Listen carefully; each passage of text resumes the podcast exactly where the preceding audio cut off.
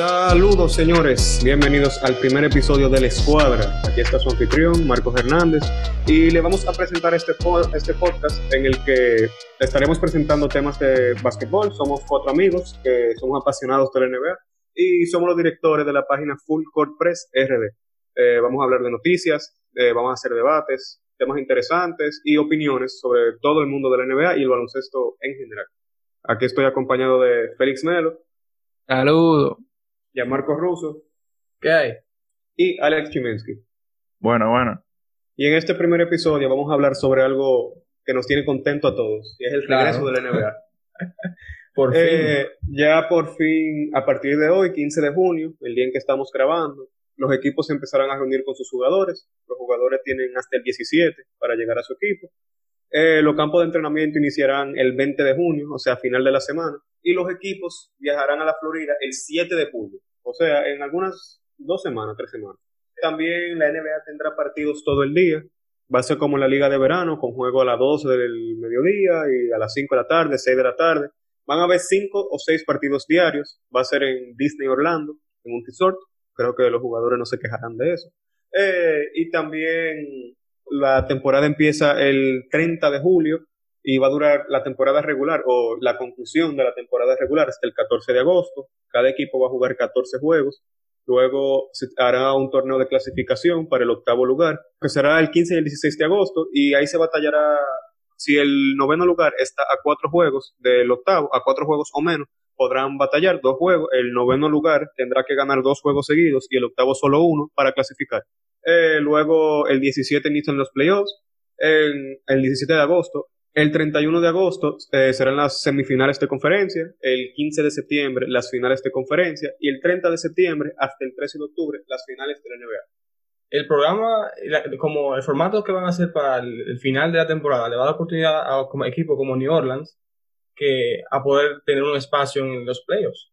La NBA tiene muchas ganas de, de ver a Zion ahí claro, porque le conviene. Tiene Zion, o sea, él, es un LeBron joven, él vende muchísimo. Así eh, es. Y más, y más, en un tema de que los juegos no van a tener público. Bueno, también que la NBA no será lo mismo tener un equipo de Memphis, que aunque Yamorante es muy emocionante y todo, pero no va a ser lo mismo tener a Memphis que a Zion. Yo iba a decir algo, pero era respecto a un comentario que hizo Morena sobre que Zion es el próximo LeBron. Yo iba a decir que bueno, yo no iría tan lejos, pero pero no. No, pero tú puedes decir que nada, que él tiene la misma cantidad. Es, bueno, no lo mismo. En términos de popularidad, de hype, uno puede decir. No, en popularidad sí, en popularidad. Para un novato pudiera ser similar, ¿no? O sea, obviamente no del juego todavía. Pero en popularidad, Alex Caruso estaría en el top 10 ahora mismo. No, o sea, no, no, y falta, Es que Alex Caruso no te llena, no te llena estadio como te lo llenas ahí. No, yo sé. Una, una cosa es favorita y otra cosa es popular, porque New Orleans vendió toda su taquilla como el medio de la piazza. True, true, true. Otra cosa. No, y, bueno, el cambio también que hizo eh, Zion al llegar a New Orleans. O sea, tenían a Anthony Davis anteriormente, ¿verdad? Pero no hacía el mismo efecto que lo que hizo la llegada de Zion en ese equipo. En, términos de, de, fanático, me imagino. No, claro, fanático, porque Anthony Davis es un jugador ahora mismo más completo que Zion. Claro, claro, mucho más completo. y además Zion solamente ha jugado, ¿qué? 19 juegos. Claro. No, no más eso, es que también Zion entró a la liga con un hype mucho más grande que Anthony Davis. O sea, Anthony Davis se puso, o sea, jugó muy bien para New Orleans, pero después de un par de años, o sea, de, su primer año fue bueno, después el segundo y fue mejorando. Pero Zion entró con todo el hype del mundo. Sí, pero ya entra el tema que tenemos ya, nos desviamos un poco, nos emocionamos porque el primer episodio. Hay que claro, claro. Eh, pero sí, aquí viendo también otra parte del calendario. Eh, la lotería del draft será el 25 de agosto y el draft será el 15 de octubre. O sea, nunca se ha visto un draft tan pronto después de las finales. Un posible juego 7 en las finales fuera el 13 de octubre y el draft fuera el 15. O sea, la temporada muerta va a millón este año. Luego, el 18 de octubre eh, será la agencia libre, solamente tres días después del draft y cinco días después de las finales. Y la próxima temporada se supone que volverá el primero de diciembre. yo no sé, pero yo es un tema porque ¿cómo, ¿cómo afectará ese cambio en la fecha, en los próximos, eh, la próxima temporada de, de la Bueno, de por sí, la liga estaba interesada en empezar en diciembre por término de rating. Porque cuando la gente está en diciembre, normalmente ya tú estás entrando a vacaciones, o sea, eh, aunque sea de la universidad o del trabajo, hay mucha gente que se toma un periodo de vacaciones cerca de diciembre está lo que, eh, Navidad y Año Nuevo, que de por sí jalan mucho ritmo. Entonces, juntar todo eso, ellos creen que ayudaría a jalar más fanáticos. No, claro, claro. Que, pero yo con todo y todo, ahora claro por la situación, pero no le veo tanto beneficio a nosotros los fanáticos fieles eh, a que empiece en diciembre, solamente más tiempo esperando. No, sí, yo entiendo, pero también tiene que entender que eh, otras ligas de, deportivas también se manejan en esa fecha. Bueno, con el tema de, de, COVID, muchos de, de, la, de la liga de diferentes deportes van a empezar en el mismo tiempo. Pero va, va a ser interesante también ver con la competencia internacional, porque para tú jugar en diciembre todos los años, si la temporada dura ocho meses, tú estuvieras acabando en agosto. O sea, las competencias internacionales que fueran en junio o en julio se vieran afectadas. Claro. Porque hay que ver cómo la NBA, la NBA maneja eso. Que eso no pueden competir una, una liga internacional contra la NBA se va a ver afectado. Van a tener que no, y también, uh, eso es una mala noticia, encuentro yo, para otro deporte, porque tuve la pelota y si tienen la final de la MLB y la final de la NBA, ¿cuál jalará más? Ah, la NBA por mucho. ¿Qué iba a decir? Algo también que no se habla mucho, que para mí influye mucho en las decisiones que se está tomando la NBA, ha sido el reciente problemas que ha tenido la NBA con China. Que China, como se sabe, ya era mucho, o sea, forma mucha parte de las personas que consumen el básquetbol, por gente como Jeremy Lin, saben que hacen muchos eh, viajes a China a jugar, a llevar a Clay Thompson, eh, gente así. No, y por la cantidad de gente también, o sea, es un mercado grandísimo. y eso solo iba a llevar a que el gasto por equipo disminuyera para el año que viene. Pero ahora con el tema del coronavirus, eso se ha visto todavía más afectado. La gente que, que está en agencia, que está, será gente libre eh, ahora en la temporada muerta, están preocupados porque no hay mucha incertidumbre. No es solamente para la gente de bajo ingreso, y claro, una incertidumbre. Quisiera yo tener una incertidumbre de si voy a ganar dos millones menos, pero ganando cinco. Eh, pero sigue siendo cierta incertidumbre para ellos. Jugadores jóvenes como Jason Tatum, Bama de Bayo y Diaron Fox estaban hablando con la asociación de jugadores para comunicarse con los equipos, para poder sacar unos seguros de salario. Por eso mismo, por si ahora con el coronavirus eso le afecta su carrera futuro. Ellos pueden tener esa seguridad financiera que ellos quisieran tener.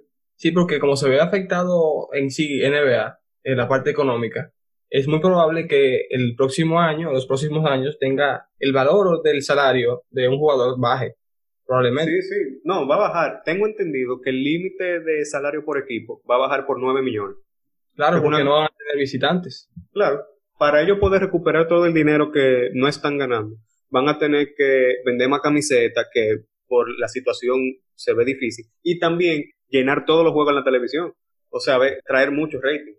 Además de que los ingresos de televisión no, no, no son instantáneos. El, ingreso en televisión llegan por un contrato y es después, al final de todo. Sí, normalmente es al final de la temporada. Tengo entendido que como en el juego 70 o 72, o sea, ya casi el final.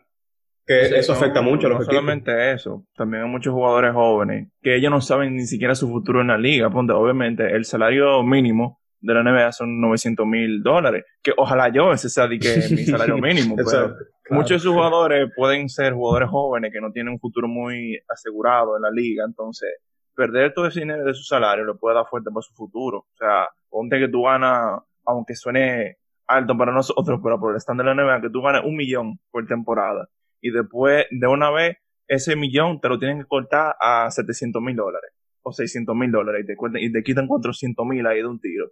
Ese dinero, o sea, es fuerte que te quiten ese claro, Claro.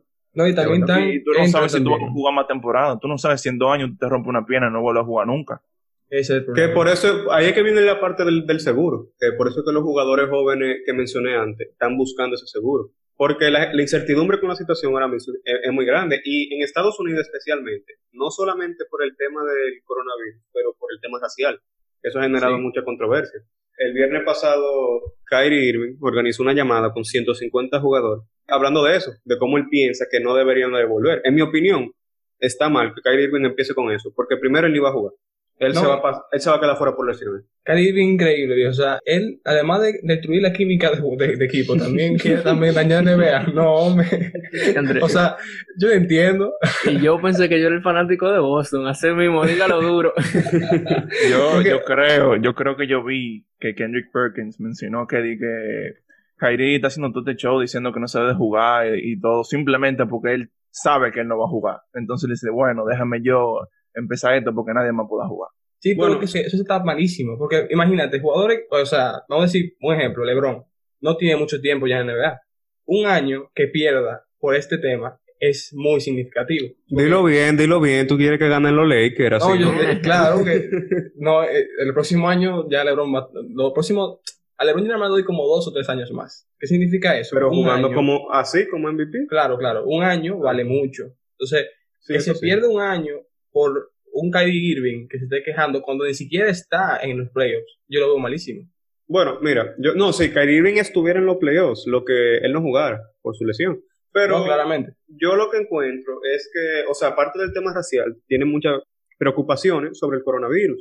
Y la verdad es que están tomando muchas medidas preventivas. Yo lo que espero es que ninguno de los jugadores se ponga de loco y que saliendo de, de como la burbuja donde pueden estar, y que se infecte, porque se infecta uno y va a pasar igual que hace un par de meses y se cancela la temporada. Es un problema que, no aplique una Rudy Gobert. Exacto. Que, no se, que no se pongan a hacer eso y que se cuiden, porque desde que Rudy Gobert... La temporada fácil duraba dos o tres semanas más y tal vez hubieran tenido más tiempo para como organizarse y saber cómo van a regresar si no se hubiera acabado tan de repente. Entonces yo espero... No, porque el tema también es que con el, el problema de, de George Floyd y todo ese tema, hay muchos jugadores que están saliendo a la protesta y tienen contacto con una gran cantidad de personas en esa protesta.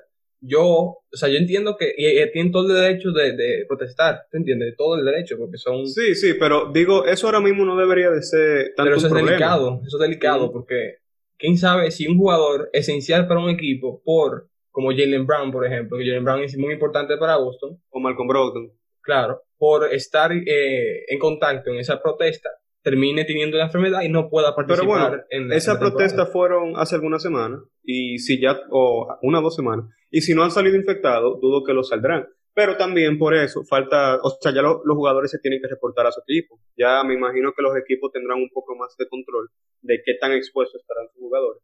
Y también que para eso estarán las, las pruebas. O sea, tendrán su prueba rápida que se las harán cada X cantidad de tiempo. Y también tendrán los termómetros, estarán, estarán evaluando los síntomas que es para mantenerlo, para mantener un buen cuidado. No, y se lo hacen cada, o sea, hacen cada día que van a practicar. O sea, Canter subió un video en su Instagram mostrando cómo era el proceso. Que es que ellos llegan a la zona de práctica, le hacen una, una prueba rápida en, el carro, entrando a la, a la institución. Y luego le hacen más pruebas de, de, fiebre y etcétera dentro de la, del establecimiento. Sí. Entonces, es un proceso ya de control que yo admiro realmente, porque si tú logras controlar, eh, controlar todos los jugadores dos semanas antes, es muy poco probable que llegue una persona infectada para el tiempo en Orlando. no, y también es bueno para darle tiempo a los jugadores de acostumbrarse a que esa va a ser su realidad de aquí a octubre, de que van a tener que estar haciéndose pruebas constantemente y que así es que se va a tener que jugar.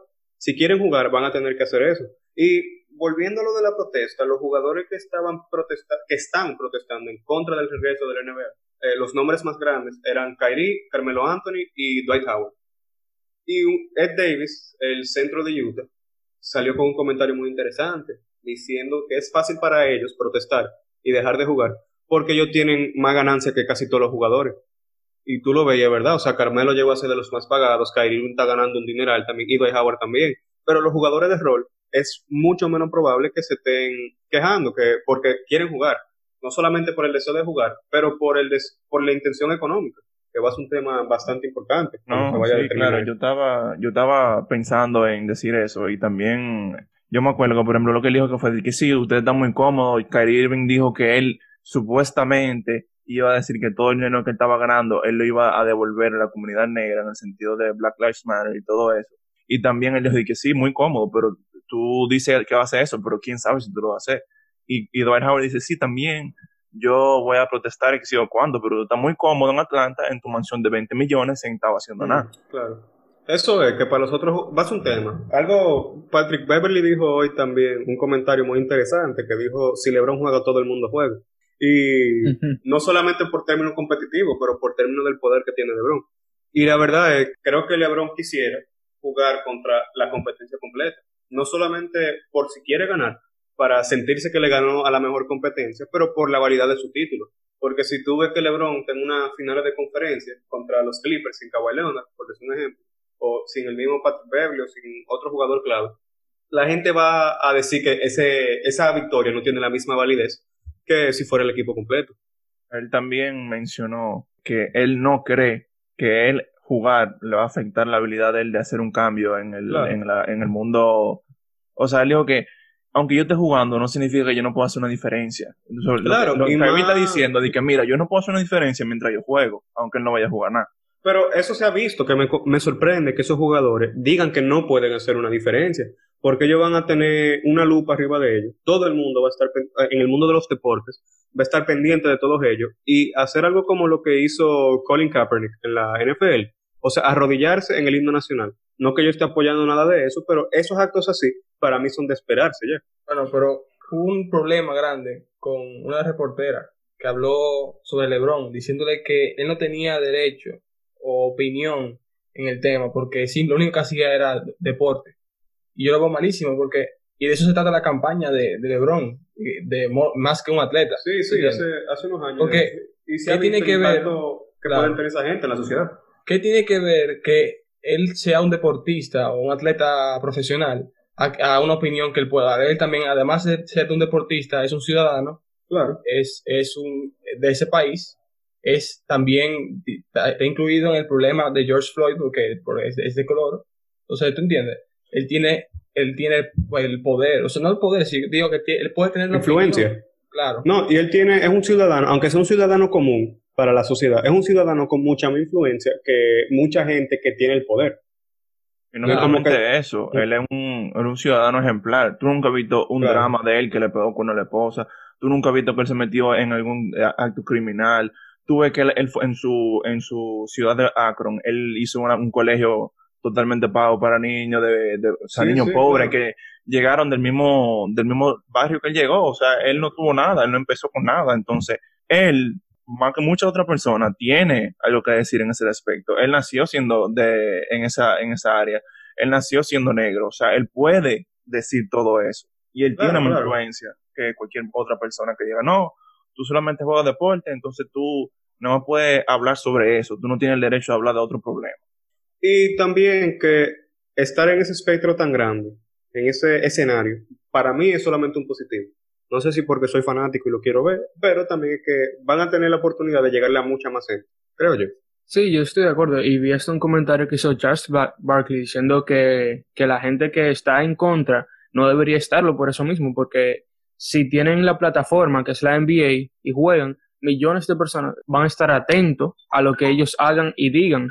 Pero en esos mismos comentarios, en el post de Instagram que yo vi, había un jugador de hace como cinco años, no me acuerdo de quién era, nunca lo vi jugar, que decía que Barkley era racista porque él estaba tratando de distraer a las personas sobre el movimiento. Que sinceramente yo no estoy de acuerdo con eso. Yo pienso que el volver a la NBA y darle esa plataforma para la gente comunicarse y decir los problemas que se está viviendo en Estados Unidos, que es la brutalidad policial, que es algo que no debería existir, siendo sincero.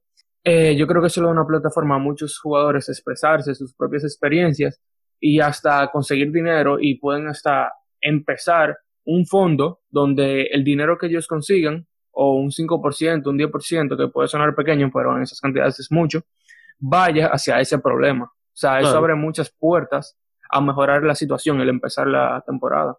Y bueno, no sé si soy yo, pero yo creo que la competencia también ayudará como a, o sea, ese espectro tan grande ayudará a como bajar la tensión. Claro, porque el entretenimiento de, NBA puede ayudar, bueno, el entretenimiento en sí es una ayuda para todas esas personas que están en la situación actual. Claro. Y ya que estamos hablando de, de la competencia, ¿quiénes ustedes creen, qué equipos se verán más beneficiados por este descanso? tres, cuatro meses de descanso. Yo diría que los equipos que tengan eh, lesiones, o sea, jugadores que estén constantemente lesionados, por ejemplo, New Orleans, que obviamente está fuera de la competencia de los playoffs ahora mismo, pero puede llegar al octavo lugar. Ellos tienen jugadores como Zion, que constantemente están lesionados, y tienen muchos otros jugadores que se lesionan fácil. Para mí, son uno de los equipos que más se benefició. Yo, no solamente New Orleans, yo creo que equipos más veteranos como los Lakers, porque tú tienes un LeBron descansado, te va a ayudar. No, sí, claro, yo también estaba pensando en eso, pero para decir, para decir algo diferente que no sea los Lakers, porque eso es como que la elección obvia, porque LeBron tiene que 36 años ya. 35, creo. 35, 36. Obviamente, él sigue siendo uno de los mejores jugadores o el mejor jugador de la liga, dependiendo de cómo tú lo veas. Y él, ese descanso de verdad lo beneficia. Y él puede, aunque él puede seguir practicando, ese descanso ayuda mucho. Y además de los Lakers, creo que también los Clippers, por lo mismo, eso descanso de Paul George y de Kawhi Leonard. Y también, no sé, pero Houston. Houston tiene dos estrellas que en los últimos años han llegado sin energía a los playoffs por su esfuerzo en la temporada regular. Eso siendo Westbrook y Harden. Y ellos dos juntos, ya sanos, tal vez, o sea, yo no confío mucho en Houston porque sin hombre grande, un centro de 6'5, pero que... Un centro de eh, mi tamaño, mira, eso no, Exacto. eso no muy... Eh, pero quién sabe, tal vez tener esa energía de vuelta nos puede ayudar. Para mí también Boston se beneficia mucho porque Boston lamentablemente cuando juegan siempre... equipo- No, pero aparte de eso, o sea, sí, pero aparte de eso, eh, siempre hay alguien lesionado. O sea, en la cancha de Boston siempre o Hayward está afuera, o Smart, o Brown, o Tatum, nunca está el equipo entero.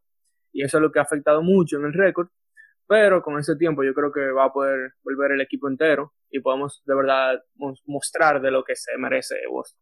Bueno, y no solamente las, la- los equipos con aspiraciones grandes, pero para mí también Memphis se va a ver muy beneficiado, porque quién sabe, tal vez Justice Winslow llegue a jugar, que no ha debutado para Memphis. Jaren Jackson va a volver, que él estaba lesionado al final de la temporada.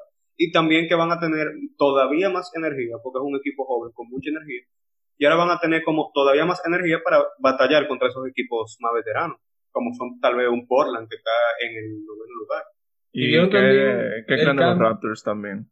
Ah, bueno. Para mí Sí, los sí, Raptors claro. también se puede beneficiar. Y yo Sí, creo que... eh, Sí, aunque- porque Siakam estaba lesionado, si no me equivoco. Sí, yo creo. Ujú. Y esa es su estrella, ese es quien supo, según él, quien lo va a llevar a otro anillo. Aunque, eh, ahora viendo eso, aunque ahora ya hay como favoritos más definidos en la NBA, yo creo que en esta temporada, en la postemporada, pueden haber muchas sorpresas.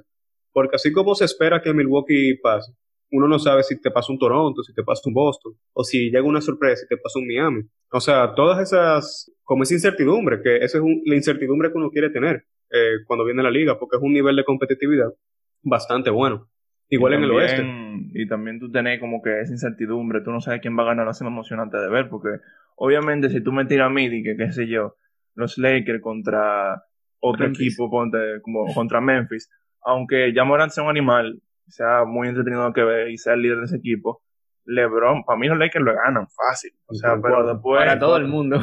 para todo el mundo, obviamente. No es de que algo de que wow, pero tener esa incertidumbre, por ejemplo, entre un matchup de qué sé yo, los Pacers y Miami, por ejemplo, que para mí es un matchup Claro. muy interesante. Ujú. Tú no sabes que puede, puede ser un juego que lo exploten y después otro en Cuando otro. Jimmy Butler le dé un trompón a TJ Warren. Eso está muy entretenido. Sí, también eso fuese muy entretenido de ver. La- No llegamos Claro, a ver la parte 2 de esa, de esa pelea. Un featuring No, de y- WWE. No, y señores, y el cambio de Jokic, señores. Ah, sí, yo iba a mencionar ese. Ese es uno que más se benefició. Ese Sí, rebajó no se sé cuántas libras. Creo que fueron 15 o 25 libras, pero se ve bien. O sea, lo Está que sumamente flat.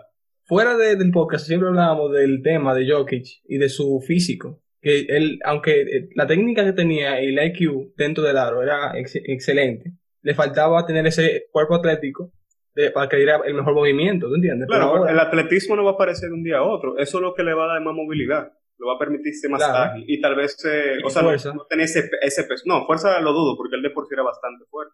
Que eso es, eso es algo. Hay que ver si él sacrificó fuerza por agilidad o si él hizo una dieta que le permite mantener la misma fuerza y, y ganar agilidad. Que ahí sí da miedo. Eso Y- fue lo, lo preferible. Y lo Ahí más sí importante de todo para mí es la estamina.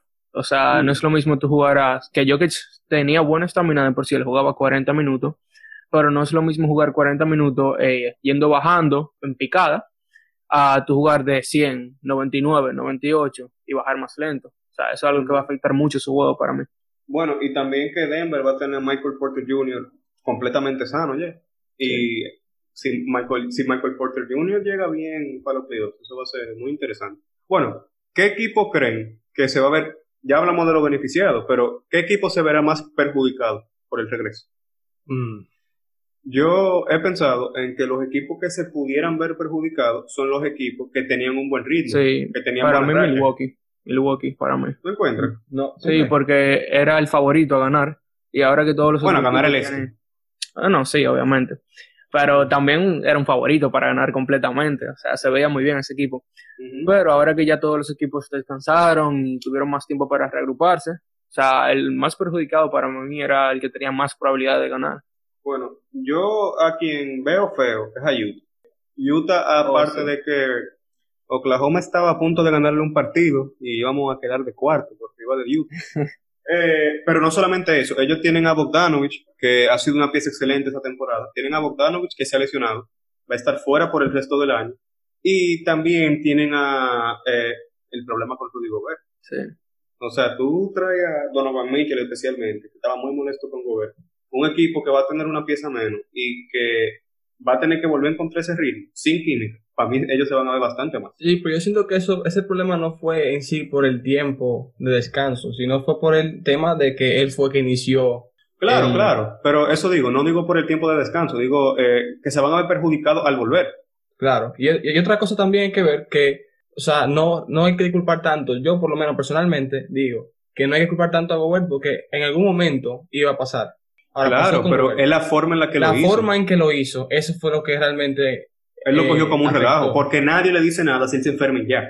Pero él estaba tocando los micrófonos, cogiendo un relajo, tocando a todo el mundo, relajando, que tenía, o sea, que así no se hace. Oh, claro, imagínate. Eh, pero sí, yo creo que o sea, va a ser difícil para los equipos retomar el, ritmo en solamente ocho juegos. Van a ser dos semanas para tú ponerte en forma de playoffs.